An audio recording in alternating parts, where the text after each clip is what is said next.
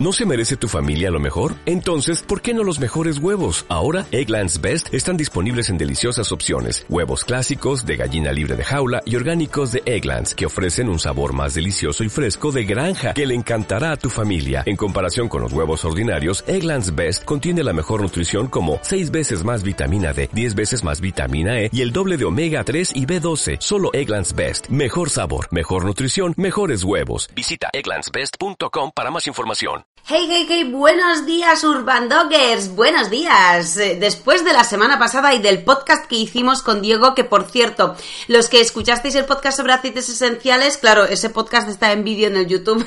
Hemos tenido muy buena respuesta y bueno, en el YouTube también ha habido varios comentarios. Muchas gracias por habernos escuchado. En efecto, es un tema muy interesante y espero que los que estéis interesados en los aceites esenciales, sí que una vez que los pongáis en uso, eh, tengáis buenos resultados, porque bueno, sabéis que todo depende un poco de saber escoger el aceite esencial adecuado para el problema de nuestro perro. Funciona muy bien, así que muchas gracias por escuchar el podcast y gracias por tener interés sobre esta metodología. Son métodos como muy modernos, ¿no? Y muy naturales, muy poco invasivos para los perros y muy poco conocidos todavía. Y bueno, pues con estas cosas nosotros también queremos dar a conocer este tipo de metodología para trabajar con nuestros perros, pues un poco más a nivel emocional, ¿no? Que al final es, es esto. Bueno, hoy vamos a hablar de un tema también muy solicitado por todos vosotros porque en la mayoría de los comentarios cuando escuchamos que los dueños tienen problemas con sus perros, pero problemas de verdad, uno de los problemas siempre es que los perros en su edad adulta ya siguen haciendo todavía pis o caca en casa. Bueno, vamos a desglosar un pelín este tema hoy y empezamos con el podcast. Yo soy Anika y estáis escuchando el episodio número 65 de Mascotas Urbanas.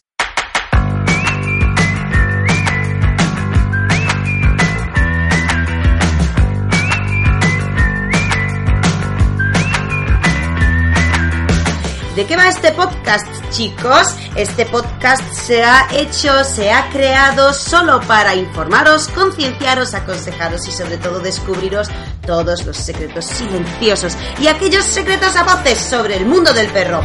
Seguimos siendo el podcast perruno más exitoso hasta el momento y esto solo es gracias a vosotros. Siempre, siempre que nos escribís un comentario que yo siempre os contesto al toque dentro de la misma semana, siempre os contesto, estáis aportando que este podcast siga siendo el más exitoso, así que os lo tengo que agradecer a todos muchísimo. ¿A quién le vamos a dedicar este podcast hoy? Hoy le vamos a dedicar el podcast a todos los fabricantes que tienen empresas de fregonas, de mopas o cosas parecidas que, bueno, en cada país se llamará a su manera, pero son esas cosas que son como una escoba, pero con un trapo al final. Un palo con un trapo que nos sirve para limpiar, lavar y fregar el suelo después de que nuestros perros hagan pis, caca, me da igual, cachorros, adultos con problemas o porque se nos ha caído un vaso de vino.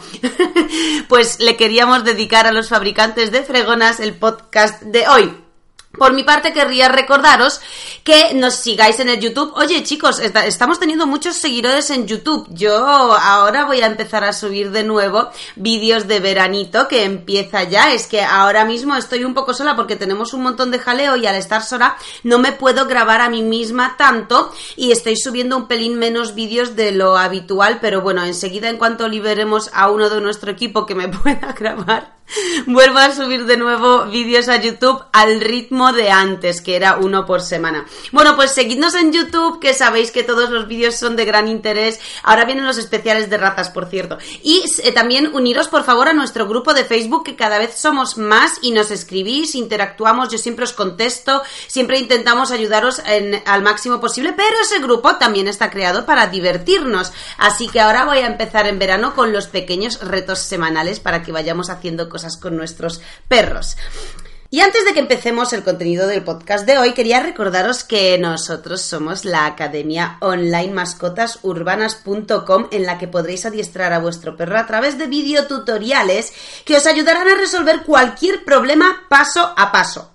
Y os recuerdo que los cursos nuestros están basados en prácticas reales. Esto es súper importante porque sé que siempre es importante que si empezáis a trabajar una orden con vuestro perro, que me veáis a mí también empezar a trabajar esa misma or- orden con un perro que no se la sabe, porque así juntos nos exponemos a los posibles mm, handicaps que nos puede dar pues el entorno, el perro, la orden y los errores que podemos cometer y por supuesto también las cosas que puede hacer el perro a lo largo del aprendizaje que nosotros podemos abarcar de varias cosas. Os doy siempre un millón de trucos para que las cosas salgan bien, ¿no? Para que al final el aprendizaje del perro sea lo más limpio posible y que el final sea una orden súper bien aprendida y disfrutada por parte del perro. Así que poca teoría y mucha práctica y todo esto en tiempo real. Entrad y elegid el curso que queráis, que además ahora vamos a añadir ya un curso muy guay que grabamos el año pasado justo para este año, que es para enseñar a los perros a nadar.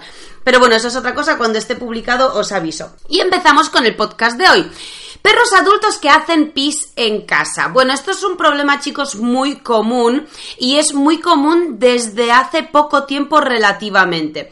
Porque antes los perros siempre vivían en jardines, sabéis que, bueno, mucho antes, muy muy antes de los antes, los perros tenían su función y tenían su, su utilidad, ¿no? Tanto por raza como por tipo de vida, porque, bueno, pues eh, se vivía más en el campo, se trabajaba de otra manera y los perros siempre tenían un trabajo que realizar. Esto normalmente iba acompañado de que los perros o bien dormían fuera en jardines en casetas o bien dormían en cobertizos, en establos o en sitios techados, pero no eran el propio domicilio de los humanos. Sin embargo, desde que la vida en ciudades y la vida urbana se ha ido desarrollando y ha habido un éxodo rural muy fuerte y la gente del campo se ha venido a las ciudades, pues a partir de allí a los perros se les ha empezado a tratar de una manera un tanto distinta, entonces ha cambiado su tipo de vida en cuestión de acompañarnos a nosotros en esa vida, ¿no? Entonces ahora ya viven con nosotros en pisos, en ciudades, en casas pequeñas y su actividad está reducida a salir, socializar y ya no ejercen tanto de sus utilidades, ¿bien? Y esto provoca muchos problemas en los perros, pero muchos problemas de comportamiento, porque han dejado de ser perros de verdad por ser una especie de mitad y mitad, porque ni, acaban de ser perros del todo, ni acaban de cumplir con sus utilidades o funcionalidades de perro, pero tampoco son humanos, ¿no? Nunca van a llegar a ser humanos del todo. Entonces, esto, este tipo de vida poco acorde con su naturaleza, provoca en los perros problemas de comportamiento que al final siempre los perros que tienen problemas de comportamiento, esos problemas de su comportamiento es el comportamiento natural del perro, pero del perro, pero tiende a ser mucho más exagerado, como una especie de sobreexpresión de un comportamiento natural del perro, pues él lo exagera, lo sobreexpresa y eso a nosotros al final nos supone un problema. ¿Qué tipo de problemas de comportamiento? bueno, pues a ver, lógicamente un perro no va a dar problemas de comportamiento de que de repente está pintando las paredes, ¿no? Como puede ser un niño, o que de repente se pone a, a fumar demasiado en su época de adolescencia porque tiene un momento de rebelión o se pone a beber alcohol, pues no, evidentemente los problemas de comportamiento en los perros van acorde a sus tendencias naturales, pero lo que hablamos, pues perros que ladran en exceso sin, sin ningún motivo aparente, ¿no? Pero es que al final, vale, tu perro ladra en exceso, pues déjale que se exprese. No necesariamente. Hay perros que ladran en exceso para expresarse porque también va un poco en su genética, pues tipo terrier o, los perros pequeños, mini pinchers y, y cosas de esas. Sin embargo, luego estos comportamientos suponen un problema y es cuando los perros entran en bucle, o sea que ya dejan de ladrar para expresarse o para sobreexpresarse y ya están en un bucle total y completo que es un ladrido sin sentido, ¿no? Pues eso es un grave problema. Bueno, también pueden, por supuesto, mostrarse agresivos con con cualquier situación en casa, con sus propios dueños, con otros perros, con a lo mejor niños, porque luego hay agresividades intraespecíficas, interespecíficas, bueno, pues no es no siempre son generales hacia cualquier cosa, muchas veces están muy enfocadas hacia una sola cosa. Luego tenemos también problemas de perros que no controlan sus emociones y no controlan su fuerza física, entonces tiran de la correa, tiran de cualquier cosa. Perros que, por ejemplo, no controlan el estar solos o acompañados y mm, rompen cosas en casa.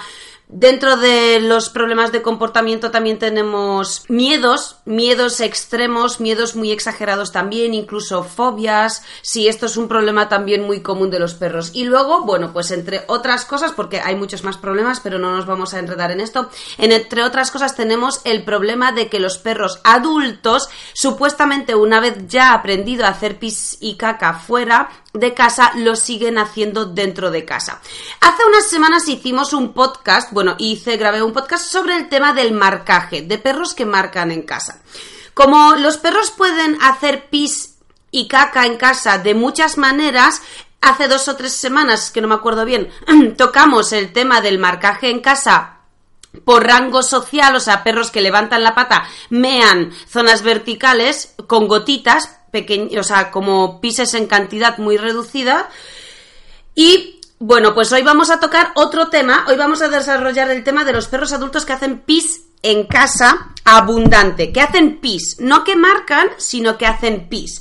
Vamos a recordar un poco qué tipo de pises existen, es decir, que cómo podemos, por ejemplo, distinguir el pis del marcaje. Bueno, pues un pis es largo, es cuando el perro no se aguanta o cuando el perro sí se aguanta, pero bueno, pues por lo que sea tiene un problema de comportamiento y decide hacer el pis dentro de casa, entonces suele hacerlo en el suelo, en una superficie llana y suele hacerlo del tirón mucha cantidad, es decir, que realmente lo que hace es vaciar la vejiga. Entonces, eso sería un pis como tal.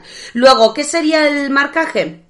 El marcaje sería al revés, todo lo contrario, sería en zonas verticales tipo sofás, patas de la mesa, de una silla, cortinas, ventanas, puertas, marcos, camas, sábanas, cosas así, ¿no? eso sería un marcaje, cuando el perro marca zonas verticales y echa pocas gotitas. O sea, de esto que no te encuentras un pis de un charco, sino que te encuentras pocas gotitas. A ver, pocas gotitas o un chorrito, de esto que sale un chorrito, pero que no es un pis de charco. Pues eso sería un marcaje. Bien, pues el marcaje lo tenemos en otro podcast y ahora vamos a hablar de los motivos por los que nuestro perro no marca, que eso, insisto, está hace creo dos o tres podcasts hacia atrás. Vamos a hablar de los perros que hacen pis en casa, pis de charco de vaciar la vejiga. Bueno, pues esto puede ser provocado por varios motivos. Os voy a mencionar los motivos para luego centrarnos en uno que es el más común en, nuestra experiencia como profesionales a lo largo de estos últimos ocho años. Es cierto que hay un patrón, vamos, un patrón. No es un patrón, sino que es cierto que uno de estos motivos es el más común en los perros. Bueno, los motivos son, puede ser por una mala educación, en la fase de cachorros, que el cachorro no haya comprendido del todo dónde debe hacer pis y dónde no debe hacerlo. Puede ser porque la zona de la casa es demasiado grande para nuestro perro y no identifica, por ejemplo, las zonas lejanas de la casa grande como su propio espacio de descanso o su propio, digamos, pues espacio como donde él vive, descansa y come. Como no lo identifica como tal, para él la habitación de cinco habitaciones más allá ya no es, digamos, su espacio, su terreno de descanso, con lo cual considera que allí sí puede hacer pis y caca. E, este sería otro problema, o sea, otro motivo. El siguiente motivo sería problemas de retención, trastorno renal o incontinencia. Estos problemas suelen ocurrir en perros mayores y si no ocurren en perros mayores, ocurren en perros que precisamente pues tienen problemas físicos. No es que el perro haga pis en casa porque tiene un problema de aprendizaje o de comportamiento, sino que tiene un problema físico y no lo puede controlar, no es voluntario. Es decir, el perro tiene trastorno renal, mmm, problemas de retención o incontinencia, vale, pues entonces no me aguanto, aquí mismo lo suelto, pum, vacío la vejiga, pero porque no llego a ningún sitio, no llego. Esto es mm, un motivo, digamos, fácil de tratar porque, claro, basta con llevarla al veterinario, hacer un diagnóstico real y dar una medicación, un tratamiento clínico para solucionar este problema y en la mayoría de los casos esto desaparece. Muchas veces también desaparece cambiando el pienso, pues porque en caso, por ejemplo, de los eh, problemas renales, hay muchas veces que el perro puede que suelte algún pis en casa y se le quita con el pienso, con un cambio de pienso me refiero, pero da igual porque esto lo tiene que determinar, determinar un veterinario sí o sí. Aquí da igual lo que os diga la gente en el parque, familiares, amigos, lo que leáis en internet, en artículos, no es así. Tenéis que ir al veterinario y o bien descartar que tenga un problema físico o bien confirmar que efectivamente lo tiene y necesita un tratamiento eh, de medicina. El siguiente motivo sería aversión al lugar donde tiene que hacer pis y caca o aversión al dueño. Em, esto es bastante común porque la aversión al dueño suele ocurrir cuando de cachorros los dueños no hacen un buen una buena educación de los pises y las cacas. Y por ejemplo el típico dueño que si el perro hace pis y caca en el salón de casa le, le mete un bofetón o le mete un chopo o a ver le pega. Tampoco hace falta pegar mucho a nuestro cachorro para que le intimide volver a hacer pis y caca delante de nosotros. Muchas veces eh, lo típico que vemos a nuestro cachorro hacer pis en el medio del salón y vamos corriendo hacia él a lo mejor no para gritarle ni para pegarle pero el simple hecho de ir hacia él rápido y gritando no, no, no, no, no, no, no, ahí no lo hagas. Eso al cachorro le asusta lo suficiente como para que la próxima vez no quiera hacer ese pis delante de nosotros. ¿Lo hará fuera de casa? No. Lo que le estamos enseñando es que simplemente no debe hacerlo delante de nosotros, pero sí puede hacerlo detrás del sofá, por ejemplo, cuando nosotros no le veamos, ¿no? Entonces, cuidado con esto porque allí muchas veces ocurre esto, que el cachorro aprende mal porque coge aversión al dueño y lo hace en casa, pero, pero lejos de los ojos del dueño. Y esto pasa muchas veces con los lugares también, ¿sí? El perro, por ejemplo, pues eso, le hemos regañado mucho en el salón, ya no lo quiere hacer en el salón. O le hemos regañado, al revés, puede ser, le hemos regañado una vez fuerte en el baño sin darnos cuenta y ya no quiere hacerlo en el baño, ahora solo lo quiere hacer en una habitación. Por ejemplo, lo siguiente es la preferencia de superficies. De esto hemos hablado un montón de veces. Los perros cuando hacen pis o caca de cachorros prefieren superficies absorbentes. Es mucho más fácil que nuestro perro haga pis sobre una alfombra, una camita o un colchoncito eh, bueno, a ver, un colchoncito no, porque esa es su cama, si es su propio colchón donde duerme, no, pero, pero siempre prefieren hacerlo en un empapador, un periódico o una alfombra donde la superficie es absorbente que en, que en el azulejo del salón o en la madera. Esto pasa mucho fuera, prefieren hacer pis y caca en un césped o en tierra que, por ejemplo, en aceras. Bueno, lo siguiente, el siguiente motivo por el que el perro puede hacer pis y caca en casa, y este es muy común, es por sumisión por excitación, por estrés o por ansiedad. Uno todos estos motivos porque todos estos motivos son emocionales. ¿Bien? O sea, los demás, pues bueno, pues es lo que decimos, mala educación, problemas físicos, eh, fallos a la hora de comunicación, etcétera, pero o, o las superficies. Pero en este caso abarco estas cuatro cosas porque la sumisión, el estrés, la ansiedad y excitación pueden provocar una micción, un pis, pero son aspectos emocionales. Y aquí lo que hay que hacer es corregir un aspecto emocional para eliminar este problema. O sea, si es sumisión, hay que tener cuidado con la manera en la que nos acercamos al perro. Si es excitación, hay que tener cuidado con cómo emocionamos a nuestro perro para que no haga pis o sea, controlar mucho esas emociones de nuestro perro y que nos excite. Y el estrés y la ansiedad igual, es un aspecto emocional que tendríamos que abarcarlo por otro lado. Y llegamos con el último motivo que es... El motivo que vamos a desarrollar hoy, que es la micción por reclamo de atención. Es decir, este problema es el más común de todos. Si un ejemplar adulto, hablo adulto porque un perro de 7 meses, o sea, un supuesto cachorro, pero ya de 7 meses, tiene que saber de sobra ya hacer pis y caca, o sea, miccionar y eliminar fuera de casa. O sea, con siete meses el que no lo hace es porque ya uno de estos problemas de comportamiento los presenta a la hora de eliminar o de miccionar. Cuidado con esto un perro de siete meses ya es adolescente, no es cachorro cachorro, ¿sí? Entonces hay que tener cuidado porque en algo estamos fallando si todavía nuestro perro de siete meses sigue haciendo pisicaca en casa. Vamos a hablar sobre el reclamo de atención. Esto normalmente ocurre porque el perro Nuestros perros, lo que hablábamos al principio del podcast, es que están muy acostumbrados a que sean nuestro centro de atención.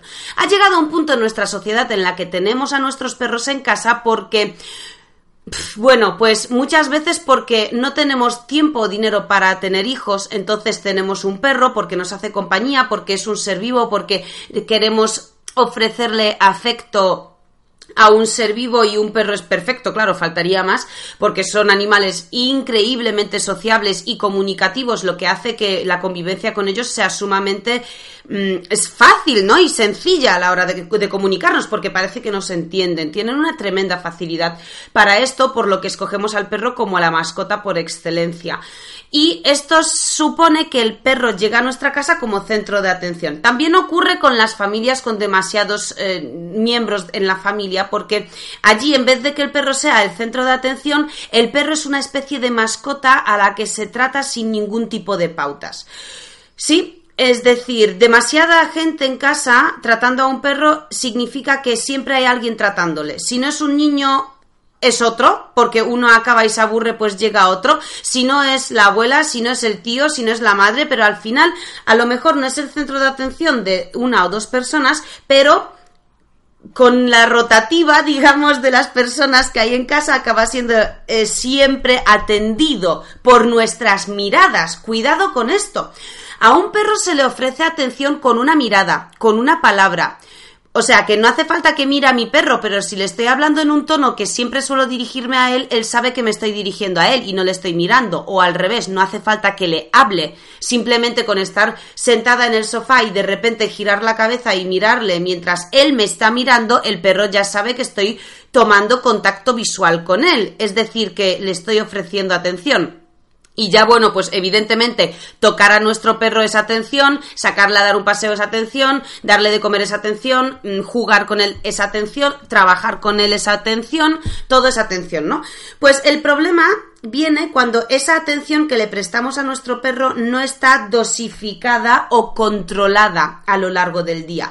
Cuando un perro desde cachorro obtiene demasiada atención y luego muchas veces se le ha premiado por hacer pis y caca, me da igual que sea dentro en el empapador o fuera en la calle. O sea, si, el, si en algún momento se le ha premiado al perro con un muy bien, con una caricia o con una mirada mientras ha hecho pis y caca, el perro sabe que por ese comportamiento se le premia. Es decir, que sabe que se le premia por hacerlo aquí o allí, pero igualmente, si eliminamos de ese aprendizaje el lugar en el que lo hace, el propio hecho en sí de hacer pisicaca tiene premio de alguna manera.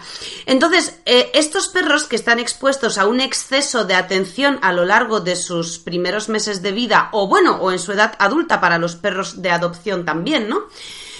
Cuando van creciendo, en su edad adulta de repente nosotros nos relajamos un poco con el perro o tenemos una fase en la que hemos cambiado la rutina de nuestra vida o una mudanza o un nuevo miembro en la familia o un cambio de horarios o un cambio de hobbies y aficiones nuestros que nos hace que le quitemos un pelín de atención al perro, un pelín, ¿eh? O sea, que no hace falta tampoco de repente que yo esté con mi perro todo el día y luego le dejo solo en casa de repente ocho horas. No, si con quitarle un pelín de atención de la que le prestábamos antes del cambio de rutina, el perro de repente empieza a reclamar nuestra atención. ¿Qué ocurre con esto? Que no siempre empieza a reclamar nuestra atención directamente con un pis en el suelo. Muchas veces empieza a reclamar nuestra atención con muchos comportamientos que no llaman nuestra atención porque no son suficientemente pronunciados, con lo cual el perro no obtiene esa atención. Hasta que probando, probando, probando por ensayo y error, de repente un día hace pis en casa. Y claro, nosotros nos sorprendemos y le regañamos, nos acercamos a él y le decimos, ¿cómo es que has hecho pis en casa si acabas de salir? Es que eso no es muy normal, ¿eh? Pues no quiero que hagas pis en casa. No hagas eso, ¿eh? No hagas eso. Vale, con esa regañina ya le hemos dado al perro a entender dos cosas. Uno, si pruebas y eres insistente en conseguir una reacción nuestra, al final lo consigues. Y dos, cuál es el comportamiento que ha hecho que nosotros le prestemos atención, el del pis en el suelo. ¿Qué pasa? Que después de eso el perro volverá a hacer pis. Es decir, esa regañina al final sigue siendo atención. Siempre os digo que os tatuéis esta frase en la memoria a fuego y es Muchos de nuestros perros prefieren una atención negativa a una falta de atención por completo. Entonces, si le regañamos a nuestro perro por hacer, por hacer ese pis en casa, ya le hemos, no es que le hayamos premiado a nuestro parecer, sino que le hemos premiado al parecer del perro, porque estamos muy centrados siempre en ver las cosas desde nuestra perspectiva y nunca nos paramos a verla desde la perspectiva del perro. Y la perspectiva del perro es la siguiente Yo quiero que me mires, quiero que me mires, quiero que me mires, quiero que me mires. Ladro, lloro, me acerco, me rebozo, mm, me restriego, eh, rasco la puerta. No me has mirado en ninguno de estos comportamientos. Bueno, pues yo qué sé, hago pis. Porque en su día, en algún momento, tuvo una asociación de que le miramos y le premiamos haciendo pis de cachorro. Pues bueno, voy a probar. ¡Pum! Hace pis y le prestamos atención de inmediato.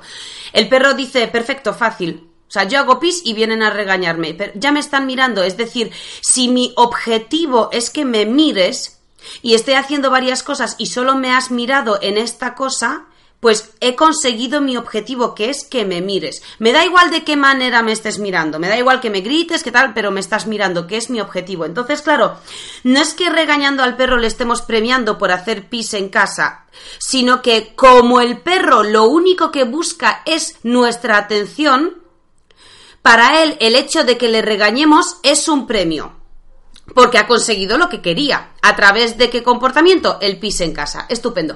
El problema aquí viene que el perro lo repite, nosotros lo repetimos. El perro lo repite, nosotros lo repetimos. Tra, tra, ¿Qué hacemos al final?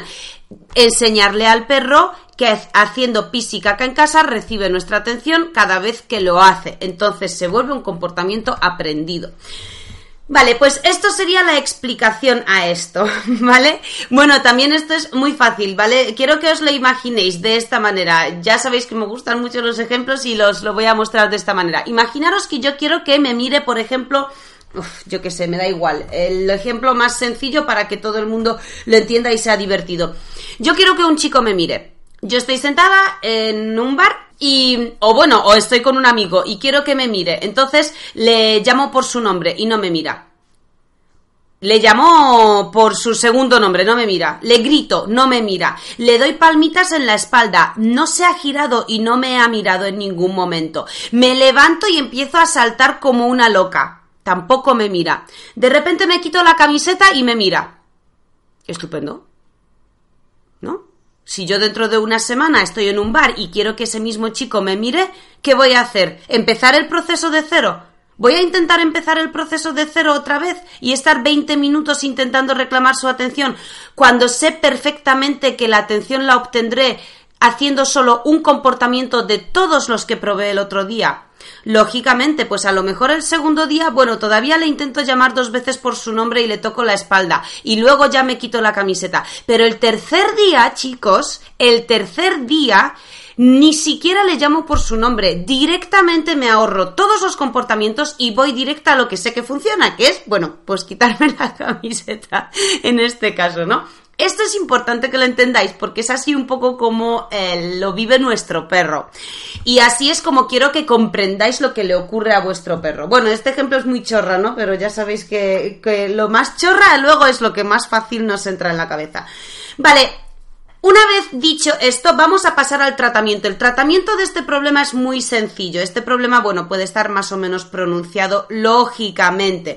Hay perros que tienen este comportamiento que lo muestran eh, desde hace un mes y otros que lo llevan haciendo dos años. Por supuesto tenéis que tener en cuenta que es mucho más fácil eliminar este comportamiento en un perro que lo lleva mostrando un mes que en ese perro que lleva haciendo esto durante uno o dos años. Lógico, porque está más arraigado, entonces nos costará mucho eliminarlo. De cualquier forma, siempre os digo fechas para que un poco establezcáis el tema en vuestra cabeza por objetivos de fechas, ¿no? Porque os desesperáis muy rápidamente y con los perros no nos podemos desesperar, porque claro, cuanto más nos desesperamos, menos conseguimos porque antes nos rendimos. Y a ellos les da igual, porque el problema que tiene nuestro perro, él no se puede parar a pensar que tiene un problema, porque no tiene capacidad de reflexión como perro. Ese problema realmente es un problema solo para nosotros. Recordad que si un perro hace pis caca en casa, él no es infeliz, al revés, ¿no? En este caso, pues igual que los perros que ladran, sí, es un perro estresado, podría ser más feliz estando relajado, pero eso lo sabemos nosotros. Él esas cosas no se las plantea. Él ladra, pues por lo que sea, si ladra demasiado, desgasta mucha energía ladrando y para él es algo bueno porque se recrea en ello y lo repite. ¿Sí? Entonces los perros no son conscientes de sus propios problemas. Ok, vamos con el tratamiento para el tema de los pises y las cacas. Os voy a poner fecha, más o menos tres semanas. todo lo que tengamos que trabajar con nuestro perro para empezar a ver resultados o para obtener el resultado final, mínimo deberíamos trabajar sin rendirnos tres semanas. La primera semana para que el perro empiece a entender lo que está ocurriendo. La primera semana es de adaptación solo. El perro tiene que comprender que va, que hay un cambio, ha habido un cambio y es más, ese cambio no es puntual, sino que durante la primera semana ese cambio se mantiene todos los días para que el perro entienda que a partir de hoy hay un cambio que se va a empezar a establecer en, en su rutina. La segunda semana es para que el perro empiece a entender que esto empieza a ser así, esto empieza a ser su vida así, para que su sistema cognitivo pueda empezar a asimilar algún tipo de aprendizaje. Es en la segunda semana en la que empieza a haber aprendizaje. Empieza, chicos, empieza. No que haya aprendizaje ya en la segunda semana, sino que en la segunda semana empieza a haber un aprendizaje. Y en la tercera semana es cuando podemos empezar a confiar en esos resultados que, vemos, ¿sí? Que vamos a estar viendo. A partir de que acaba la tercera semana podemos empezar a considerar que nuestro perro está reaccionando de manera correcta al aprendizaje. Muchos perros a partir de la tercera semana ya se les va a quitar la tontería y no van a volver a hacerlo nunca, pero otros que tienen el comportamiento mucho más arraigado, a partir de la tercera semana es cuando vais a empezar a ver resultados reales. Vale, el tratamiento es muy sencillo, chicos. Punto número uno y prácticamente el único punto que vamos a tratar, porque lo demás son añadidos, es the most important, ¿vale? El punto este es ignorar. Ignorar, lo voy a repetir, ignorar al perro cuando pone en práctica la conducta que antes hacía que interactuemos con el perro.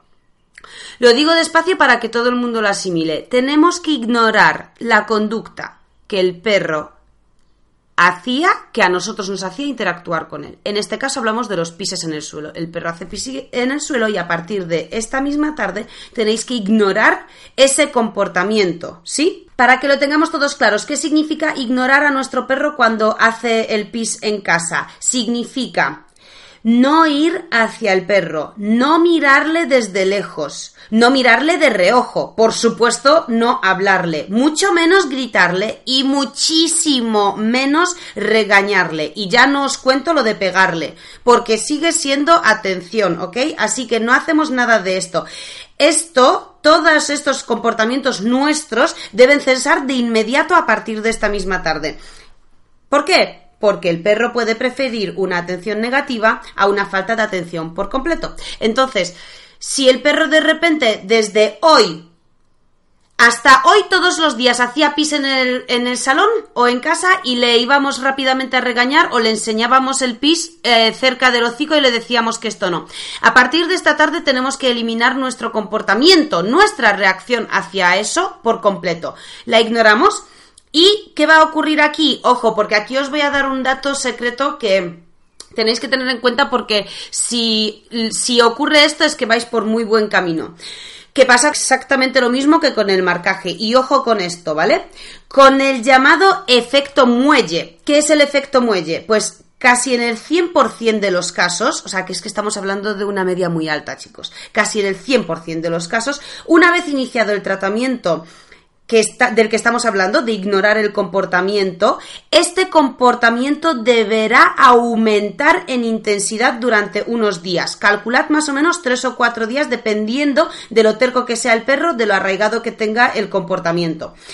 Luego, después de que este comportamiento se intensifique muchísimo durante tres o cuatro días, debería aflojar e ir cediendo a medida que pasan los días. Esto sería lo perfecto y si esto ocurre deberíais saber que vais por el mejor camino. O sea que el efecto muelle significa que si vamos a empezar a tratar de eliminar un comportamiento, una vez que empecemos el tratamiento, ese comportamiento se va a disparar durante varios días para luego volver a cesar y bueno, pues empezar a relajarse ya hasta que llegue a desaparecer por completo. Esto es lo único que os tengo que decir respecto al tratamiento, para que tengáis en cuenta que si ocurre esto, vais por buen camino. Bueno, una vez que sabéis lo que significa efecto muelle y lo tenéis en cuenta, debéis también saber bien qué significa la palabra ignorar. Porque aquí mucha gente me dice, pero entonces ¿para qué tengo perro si no puedo mirarle, no puedo hablarle, no puedo tocarle, no puedo nada con él? Entonces ¿para qué le quiero si yo le tengo y le quiero para todo esto, ¿no? Bueno, pues vamos a definir cuándo, que es lo que justo nuestro perro necesita. Necesita que vayáis vosotros definiendo cuándo vais a prestarle atención y cuándo no. El problema de los perros que reclaman la atención y que, y que acaban teniendo estos problemas de comportamiento es porque se les ha dado no solo demasiada atención, y demasiado continua, sino una atención de mediana calidad. Es decir, que al final estáis todo el día pendientes del perro mirándole, contemplándole, que siempre os digo lo mismo, pues lo típico de que está el perro tumbado en el sofá y estamos todo el rato, mira qué mono está así tumbado, ay mira que me está mirando ahora, ay mira que me está mordiendo la manga, ay mira que está mascando no sé qué. Al final estamos hablando entre nosotros mismos mirando al perro constantemente mientras el perro hace tonterías porque no está haciendo absolutamente nada digno de admirar. Esto es como cuando nuestro hijo, pues yo qué sé, mm, de repente hace cosas de niños, pues se pone a cantar de repente y empezamos allí a decir, madre mía, fíjate, es que él solo se pone a cantar, es que tú, fíjate, está cantando mal, mal, chicos, mal. Pero como es nuestro hijo y está cantando, le, estamos montando como una especie de super espectáculo de halagaciones. Y no es para tanto, simplemente es un niño que está cantando, chicos, no es para tanto. Claro, ¿qué pasa? Que al final nuestros perros no comprenden esa atención a medias, el que le miremos simplemente hablando entre nosotros sobre lo que el perro está haciendo, pero constantemente mirándole, claro, porque al final estamos hablando del perro. Cuando esto ocurre durante absolutamente todo el día, no solo ocurre, por supuesto, en, en, cuando el perro se comporta bien y hace cosas graciosas, también ocurre cuando el perro se comporta mal y hace cosas que nos molestan, pues como, por ejemplo, no queremos que se suba al sofá, venga al sofá. No queremos que ladre en casa, venga a ladrar en casa. No queremos que muerda cosas en, en casa porque cuando las muerde las rompe, pues venga a prestarle atención cuando les está mordiendo. En, a nuestra manera de ver también le estamos regañando, pero a su manera de ver igualmente le seguimos prestando atención y no lo considera regañina. Entonces, ¿qué es lo que deberíais hacer realmente? ¿Qué significa esto de ignorar y no ignorar? Vamos a definir un poco la rutina que deberíais tomar en esos días vosotros, ¿vale? Para que lo tengáis más claro, porque sé que muchas veces para nosotros es fácil hablar, ¿no? Para nosotros al final es, vamos a ver, pues lógico, ignora la conducta y ya está, ¿no? Pero vosotros decís que no sabéis exactamente de qué manera es ignorar y de qué manera no es del todo ignorar y cuándo, si tenéis que ignorarle, cuándo podéis no ignorarle, ¿sí? Que al final es el objetivo. Pues os lo voy a definir. Sencillamente deberíais establecer ciertos tiempos, marcar tiempos dentro del día en los que le vais a prestar atención al perro, mucha o más bien exclusiva, un tiempo en el que le vais a prestar una atención no tanto exclusiva, pero sí a medias, digamos, y otro tiempo en el que no vais a prestarle ningún tipo de atención. Lo más importante de estos tres tipos de atenciones, o sea, la exclusiva, la a medias y la que le vais a ignorar, estas tres, de estas tres solo son importantes la primera y la última. Es decir, la más importante es, vale, yo voy a prestarle a mi perro atención por las mañanas cuando salgamos a dar un paseo. A lo largo de paseo le voy a prestar atención. Cuando volvamos a casa durante 20 minutos, pues entre que le quito la correa, le doy de beber, le pongo su cuenco con la comida y todo esto, allí le voy a prestar atención. O sea que a lo sumo será, pues yo que se me lo voy a inventar, en 40 minutos de paseo y 20 minutos de pospaseo en casa. Ok, una hora Luego, cuando vuelva a casa de trabajar, le voy a estar prestando una hora y media de atención exclusiva porque me voy con él a pasear al parque. Y luego, cuando volvamos, voy a estar con él otra media hora para darle de comer y todo eso. Luego, no voy a prestarle atención porque una vez que el perro, por ejemplo, ha comido, voy a dejar de prestarle atención por completo, me da igual lo que haga, no le voy a mirar ni hablar ni nada de nada porque tengo que preparar mi cena yo. Bien, pues allí no se trata de estar preparando la cena mientras corto, estar todo el rato hablándole, ¿qué haces aquí, eh? Ya sabes que estoy cortando la cena, que sí, sí, sabes perfectamente que se va a caer algo al suelo, por eso estás aquí a modo de aspiradora. Y venga, y te miro y no te miro, y te estoy mirando, pero estoy cortando un tomate, y te estoy mirando y no te estoy mirando, pero te estoy hablando constantemente.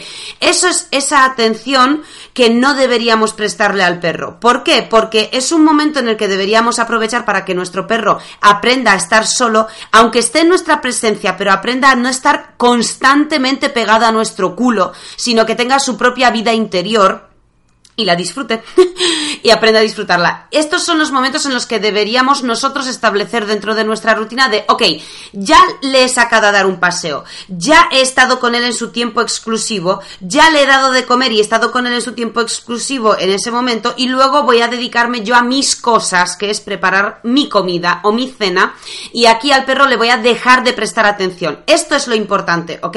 Pero luego, después de cenar, cuando ya vosotros hayáis cenado, podéis prestarle ese momento de atención a medias, ¿no? De, bueno, pues estamos todos en el sofá y el perro está tumbado o encima del sofá o debajo del sofá. Pues esto ya es como cada uno quiera. No porque el perro esté en el sofá le estamos prestando más atención de lo que le prestaríamos si está en los pies del sofá y le estamos acariciando. La atención es la misma. O sea que eh, mucha gente dice, no tengas al perro encima del sofá porque es un perro. Bueno, Em, más que por un aspecto conductual o de, comportamiento, sería más bien por un aspecto de higiene. Es decir, que sí que es verdad que hay algunos problemas de comportamiento que se dificulta su eliminación si el perro está en el sofá, pero son pocos y no suelen ser estos, ¿vale? O sea que da igual que el perro está en el sofá o debajo, o debajo del sofá me da igual. O, sea, en el suelo, vaya, no debajo del sofá que le metemos, sino en el suelo. Eso da igual, pero ese momento es en el que a lo mejor estamos viendo la tele, o estamos en el móvil, o estamos en el ordenador y el perro está cerca de nosotros, ¿no? Entonces allí tenemos esa atención a medias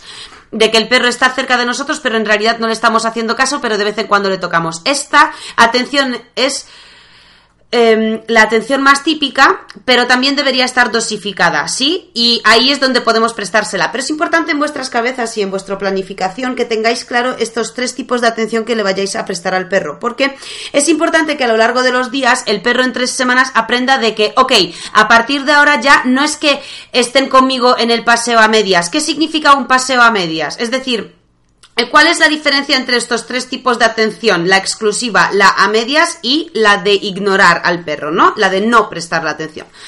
Pues esto significa que en vez de estar todo el día mirando al perro sin hacer nada con él, hablándole todo el rato, pero en realidad no diciéndole nada interesante o nada que él entienda, y estar así constantemente, deberíamos parar de hacer eso a medias y hacerlo más marcado todo. Es decir, si te presto atención exclusiva, te la presto de verdad. Voy a dedicarte 15 minutos a ti. Voy a dejar el móvil si no soy capaz de dejar el móvil porque soy un adicto al móvil y pertenezco a la generación millennials, no pasa nada. Dejar el móvil en modo avión durante 15 minutos. Sé que os puede dar una taquicardia cuando alcancéis ya poco a poco el noveno minuto y ya la cosa se pone tensa, pero aguantad porque a partir de los pocos días vais a aprender a llevarlo mucho mejor.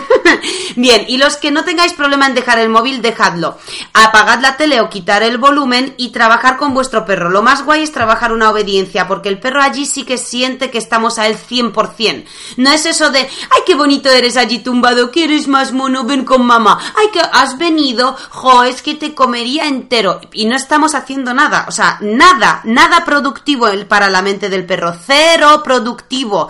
Simplemente le estamos constantemente hablando. Vale, pues esto lo eliminamos y la atención exclusiva sería quitar las distracciones tipo televisión, teléfono o, hablar con otra persona, por ejemplo, en el parque, que esto es muy típico, hablar con otros dueños de, en el parque. No, he salido con mi perro a dar un paseo o estoy en mi casa trabajando con mi perro, tengo premios a modo de chuches, pelota, eh, juegos conmigo mismo, palos, me da igual lo que más le gusta a mi perro y estoy trabajando con él, pues sentados, tumbados, le dejo quieto, le hago juegos de olfato, me pongo a correr con él eh, juntos y cuando está corriendo mirándome a mí, o sea, prestándome atención exclusiva, le digo muy bien y le premio eso y aumento la concentración del perro a mí y el vínculo que tenemos entre los dos. Esto es lo que se debería hacer. Es decir, si estoy al perro, estoy al perro y punto. No es que salgo al parque y digo, va, venga, que desgaste energía él solo, porque para eso hemos salido al parque, ¿no? Entonces, mientras yo estoy al WhatsApp o a hablar con otros dueños sobre tonterías igual de, igual de estúpidas, porque no tienen ningún tipo de, de sentido lo que se dice en el parque, porque es, ja, mira el mío, ja, mira qué gracioso ahora el mío montando al tuyo, ja, uy, no sé lo que va a hacer ahora, porque a lo mejor se van a pelear, uy, se está están peleando, vamos a ponernos todos súper nerviosos a chillar como energúmenos sin hacer nada productivo también, porque solo estamos alterando el ambiente. O lo típico de, bueno, yo qué sé, a ver, tampoco os digo que no habléis con otros dueños de perros, para nada, porque igual siempre podemos sacar datos interesantes como, eh, yo qué sé, pues nuevas pelotas que han salido en el mercado, que uno se ha comprado y tú también quieres, pues estupendo. Pero que no sea que estáis una hora hablando con alguien mientras vuestro perro puede olvidarse de vuestra existencia por completo. Porque entonces estáis haciendo que la atención vuestra pase a tener importancia solo en casa.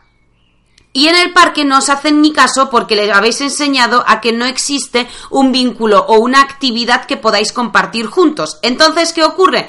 Que el perro deja de haceros caso en el parque. ¿Por qué? Porque le estáis enseñando que no existís.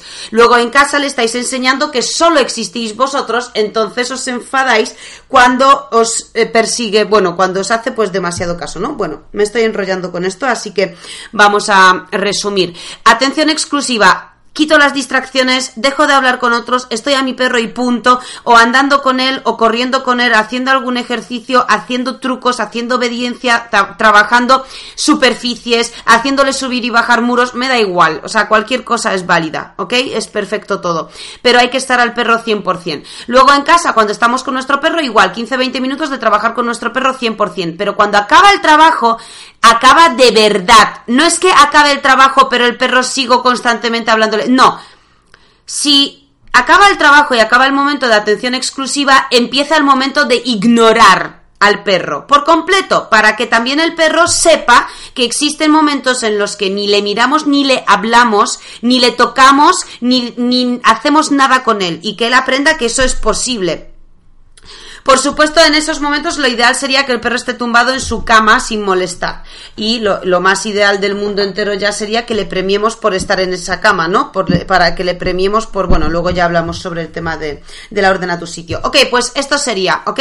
Y luego ya los momentos de la atención a medias, que igualmente os digo que pueden existir, pues cuando estamos viendo la tele, que quizás es la situación más típica, y ya está, pero que también sean momentos en los que marcamos eso, ¿no? Cuando decimos que no es bueno que el perro esté en el sofá y que esté en la cama durmiendo con nosotros, en realidad no es porque sea malo porque le provoca problemas de conducta, pero en el fondo un poco sí que es así, porque al final es lo que os digo, esa atención a medias, esa atención que es que de verdad a mí me saca de quicio porque me parece que no, no le hace ningún bien a nuestro perro esa atención a medias durante el día, durante el paseo, durante todo, toda la vida del perro, más añadimos durante la noche porque duerme con nosotros en la cama, pero, pero bueno, él lo decide porque si quiere duerme, si quiere no. Al final es una situación en la que dejamos de aprovechar situaciones cotidianas para ponerle a nuestro perro límites, ¿no? Límites necesarios para él y estamos desaprovechando situaciones en las que podemos provocar en el perro aprendizaje en su cabeza aprendizaje de que si nuestro perro aprende a que está toda la noche durmiendo en una habitación, por ejemplo, a, eh, no dentro de nuestra habitación, sino fuera de nuestra habitación, también le estamos ayudando a que gane independencia, a que sea un individuo con, un, con una identidad más definida, ¿no? Menos perdida entre sus dueños. Es que es un poco extraño de explicar, no sé bien cómo explicarlo, pero bueno, le viene muy bien al perro.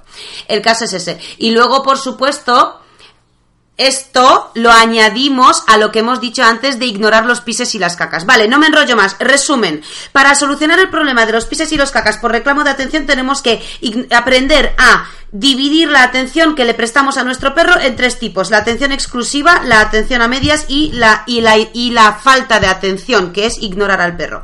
Y luego, respecto al propio comportamiento de los pises en, en casa, imaginaros que pues eh, hoy empezáis a trabajar esto y de repente mañana por la mañana el perro hace pis en casa. ¿Qué hay que hacer en ese momento? Lo veis de reojo, porque habéis entrado en el salón y habéis visto ese pis. No le hacéis ni caso. Pero vamos, que vuestro lenguaje corporal y vuestra cara y vuestro todo tiene que ser como si ni siquiera hubierais visto ese pis. Así que pasáis de largo del pis. Vuestro perro, por supuesto, si ha hecho un pis es porque quiere reclamar vuestra atención. O sea que cuando os vea cerca del pis se va a pegar a vosotros y va a empezar a perseguiros por toda la casa. Aprovechad que está a vuestro lado, entrad en una habitación o en la cocina o en el baño, le dejáis allí guardado al perro durante unos minutos, cerráis la puerta con el perro dentro para que no pase para que no se salga de ese sitio y entonces vosotros limpiáis ese pis o esa caca sin que vuestro perro lo vea es muy importante no solo que el perro no vea que reaccionáis de ninguna manera hacia ese pis, sino que tampoco vea que lo limpiáis. Porque igualmente si el perro os ve entretenidos limpiando ese pis, ya tiene vuestra atención también, porque ya estáis haciendo algo respecto a lo que ha hecho él junto a él, ¿no? Por llamarlo así un poco de alguna manera. Entonces tenéis que no solo hacer que no habéis visto el pis, sino que limpiarlo fuera del alcance del campo visual de vuestro perro. El perro vuestro no puede veros limpiarlo. Esperamos a que se seque bien el suelo y una vez que se seque bien el suelo, abrimos la puerta y dejamos que el perro salga, pero sin montarle ninguna fiesta ni prestarle atención tampoco. Es decir, abrimos la puerta y punto, y nos vamos, y ya está. No hacemos nada rollo. Ay, es que lo he pasado tan mal mientras estabas dentro estos minutos. Ven, ya estás libre. Sí, que es que estabas allí llorando, eh, que yo lo sabía, que sí. No, no, le abrimos, hacemos como si nada ha pasado y que ya haga lo que tenga que hacer durante los próximos minutos, ¿ok? Pues estas serían las grandes claves para solucionar estos problemas e insisto que serían tres semanas, ¿vale? Porque eh, que sepáis, bueno, por supuesto que el efecto muelle ocurrirá y que estéis preparados para ello, o sea, que no os enfadéis, no os enfadéis con el perro porque de repente empieza a hacer el doble de pises, ¿vale? Pues eh, vamos con más consejos. Luego también lo que podemos hacer es ya cosas añadidas a este tipo de tratamiento. Pues tenéis muchos ejercicios entre ellos, mira, tenéis ejercicios dentro del marcaje también, aunque la mayoría de ellos no os van a servir para el reclamo de atención, pero, pero siempre viene bien. Luego también os recomiendo mucho que trabajéis siempre en casa la orden de a tu sitio. Esto lo tenéis bien descrito en los podcasts de dependencia emocional. Tenemos dos podcasts de dependencia emocional, parte 1 y parte 2, que están más atrás, es que ni siquiera sé qué números son porque llevamos tantos, pues no sé si son como por el 25 o 30 por ahí. En esos podcasts hablamos de perros que dependen de nosotros emocionalmente, que normalmente suele de alguna manera ir unido. No siempre, porque hay muchos perros que hacen pis en caca reclamando la atención y y ya está, en realidad no tienen dependencia emocional, por lo que sea, se aburren en ese momento, saben que haciendo pis les regañamos, tiene, obtienen nuestra atención y pista, listo. Pero, quitando pocos casos, vamos, quitando esos casos de aburrimiento, la mayoría de los perros suelen tener algún tipo de dependencia emocional hacia los dueños una vez que muestran este problema. Y allí sí que os recomiendo que escuchéis esos dos podcasts porque allí os doy más claves para también no solo eliminar el pis en casa, sino que también ayudemos a nuestro perro a que gane un poco más de independencia emocional, que al final es muy importante. Siempre, siempre, en todos nosotros, no solo en los perros, en los humanos también. Ser independiente nos hace tener a nosotros más autoestima, a los perros más seguridad en ellos mismos, eh, no tienen tantos problemas a la hora de que nos vayamos y les dejemos solos y en general su vida mejora mucho en calidad. Bueno chicos, pues este es el podcast de hoy. ¿Por qué os recomiendo lo de la orden a tu sitio y os recomiendo escuchar estos podcasts de dependencia emocional? Porque mandando a nuestro perro a su sitio y premiándole por ello, le estamos enseñando que nos gusta que esté tumbado tranquilo en un solo sitio observándonos sin moverse constantemente y si en en ese momento, en ese comportamiento de estar tumbado en su cama, le prestamos esa atención constantemente y mimos y caricias, cuando él quiera reclamar nuestra atención no va a hacer pis en el salón, sino que se va a tumbar en su sitio porque sabe que es allí donde le premiamos. Bueno, pues son pequeñas cosas que podemos ir añadiendo para eliminar este problema. Bueno, yo creo que con esto es suficiente y espero que a todos os haya servido. Siempre que a esto le añadamos más cosas, siempre va a ir mejor. O sea que si empezamos a trabajar con nuestro perro de verdad, siempre va a reaccionar mejor. Pues no solo la orden de su sitio, sino obediencias básicas, incluso habilidades, juegos de olfato, juegos de, caza, de presa, todo este tipo de cosas enriquecen mucho el mundo de nuestro perro. Y eso hace que el perro en general esté mucho más relajado. Vale, Os recuerdo solo que nos sigáis y os suscribáis a nuestro canal de YouTube, que os unáis a nuestro grupo de Facebook, los que queráis, por ejemplo, el ebook gratuito, ahora en la página web mascotasurbanas.com tenemos en la página de inicio un ebook gratuito que os podéis suscribir y descargaroslo, que es habla sobre los cinco problemas más comunes de los perros en nuestra sociedad y las tres soluciones más letales e infalibles para solucionar estos problemas. Os podéis descargar el ebook desde mascotas urbanas.com en la página de inicio. Y hasta aquí el podcast de hoy. Estamos pendientes de colgar varios cursos más que os iremos diciendo pronto. Y chicos, os recordamos que nos escuchamos la semana que viene. Por favor, comentadnos todo, todo lo que se os ocurra. Si tenéis ideas para nuevos temas para un podcast, si queréis dedicarle el podcast a alguien, decídnoslo, escribidmelo por el formulario, escribidmelo en los comentarios del podcast, donde queráis, pero siempre que nos escribís, a mí me alegráis el día entero. Así que espero leeros pronto y nos vemos y nos escuchamos el viernes que viene.